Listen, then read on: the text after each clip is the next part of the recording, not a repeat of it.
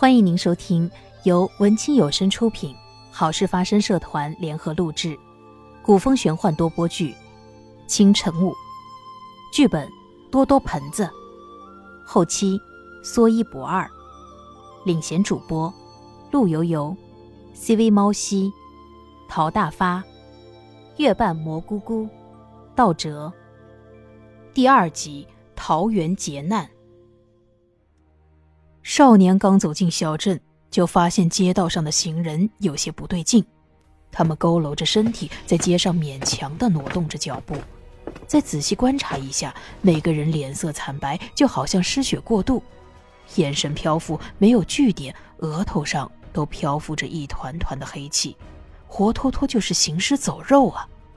而小镇的天空也被黑云笼罩着，说不出的诡异。难怪每次我感觉要接近真相的时候，总会晚了一步。原来都像这个小镇一样被黑云遮挡着。少年边想着要找个正常的人打探一下，边走进一家餐馆，挑了个靠窗边的位置坐下，点了菜。请问小二，这里的人都是怎么了？少年看到小二来招呼自己，便问道：“哟，客官，您外地来的吧？”是不是听说这里招淘金工慕名而来的？我告诉您啊，千万别去应征。你看看外面的人都成什么样了，都是银子惹的祸呀！小二边说着，摇着头叹气道：“哦，淘金者在哪里啊？我只是来看看，能告诉我详细点吗？”我看您就是要去的，告诉您等于害了您。我说。小二，上菜，快点！你爷爷快要饿死了。小二正要对少年说什么，门口突然进来了三个守卫兵，凶神恶煞的，还没坐稳，便对小二吼道：“二狗，快去，快去给几位官爷上菜，快去呀！”掌柜赶紧从柜台后边出来迎接这几位官爷。他妈的，老子都累死了，你他妈还愣着干什么呢？说着便踢了小二一脚。小二像是刚回过神来似的，赶紧向后厨跑去。你们，少年正要起身制止这群欺负人的守卫兵。哎，算了，小哥，您外地来的吧？这事你管不了。掌柜无奈的摇了摇头，按下了准备起身的少年。菜很快就上来了，少年安静的吃着，眼睛一直盯着刚刚那几个守卫兵。他们几个和街面上的那些似乎不太一样。可是，到底是哪里不一样呢？眼神、动作，还是言语？不是说去了那个地方的人都会死吗？他怎么没事啊？你看清楚了没有啊？他到底进没进去？我还能骗你不成？我刚刚那是吓的，你没看我都不会动了吗？我看你是胆小吧。说话的人渐渐走远了。入夜。少年还在楼上的客房里静静的思考着，进去的地方是哪里呢？他隐隐觉得他们说的这个地方是整个事情的关键，需要马上找出这个地方。这时天色已经暗了下来，昏暗的街道在太阳下山后显得更加诡异。从窗户看出去，街上那些挪动的人影，不知道什么时候都已经悄悄地消失了。街上悄无声息的，就好像不曾有人存在过，安静的令人毛骨悚然。少年并没有打算就此休息，等到楼上安静下来，少年还想着找店小二聊一聊关于那个地方的问题。他来到楼下，正好碰见店小二从后屋出来。少年和他打招呼，小二却像没有听到一样，继续往前走。少年感到很奇怪，快步上前来到小二面前。却只见到小二双眼无神，目光呆滞，嘴里还不停的嘟囔着：“主人，主人，主人。”少年听清小二嘴里的话时，已明白他多半是受到了什么不知名的力量召唤。那应该还会有人也是这样。果然，当他一转身。掌柜、厨师、房客都陆续走了出来，他们都和小二一样，机械地迈着步子向外面走去。如果要弄明白怎么回事，就必须跟去看一下。少年心里是这样想的，于是他学着大家的样子混入了人群当中，跟着人群向前方走去。街道上陆陆续续的挤满了人，大家都像木偶一样向着某一个方向持续前进，而操纵这群木偶的幕后黑手，正藏在这个城镇的某一处。跟着人群走了好久，几乎就快要走出城去了。少年在人群中故意放慢脚步，仔细地观察着周围。如果这些人真的是被操纵的，那么操纵的人很有可能就在这个人群里，就像我一样，学着大家的样子，就不会被发现。突然，少年感觉身边有人撞了他一下，差点把他从人群中撞了出来。难道我被发现了？少年赶紧稳住身形，悄悄地张望四周。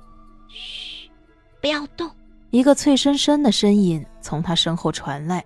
少年回头一看，这是一个大约七八岁的小娃儿跟在自己身后，示意着让自己跟着他走。少年依着小娃的指示跟上他，七拐八拐的来到了一间小破庙的地窖里。想不到这里还有清醒的人啊！我说你是外乡人吧？怎么会来这里呢？不知道这已经是鬼镇了。还有你怎么没有着道啊？少年看着眼前的小娃，确认了一下他真的是人，才放下警惕，反问他：“我？那我来问问你，你怎么也没找到啊？”我先问你的，你要先回答我，这是礼貌。好，我先回答你。我也不知道为什么我没有找到。不过啊，我是来斩妖除魔的。你如果留意到什么不对劲的地方，一定要告诉我啊！你是斩妖除魔的，真的吗？真的吗？小娃一听斩妖除魔，眼睛立刻瞪了起来，兴奋地抓着少年的衣角。随即，小娃的脸色暗淡了下来。不过没用的，没用的，已经不知道死了多少像你这样斩妖除魔的道士了。你还是走吧。至少能活下来，他指着不远处的地道口说道：“不相信我，要我逃走？”少年听着这话出自小小孩童的口中，多少有些惊讶。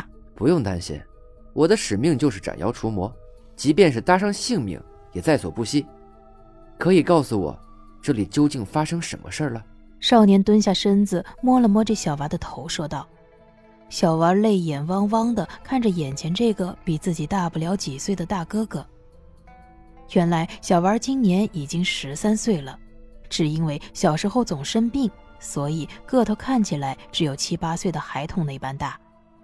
小娃的父亲是这个镇上的镇长，不久前这镇的后山挖出了一个金矿，这对于一个贫困的小镇来说，这简直就是天大的一件喜事。小娃的父亲赶快把此事禀报给了朝廷。而朝廷也很快的派兵来到这里接管并开采金矿。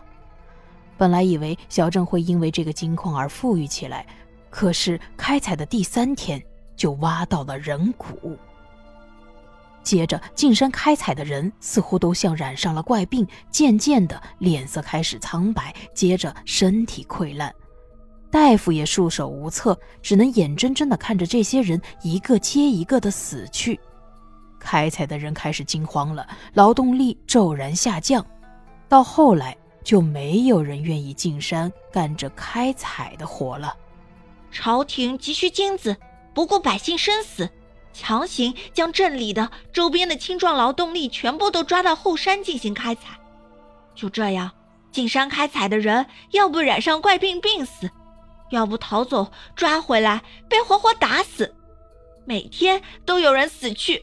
发生这样的事情，即使抓来再多的劳力，开采的速度也还是跟不上。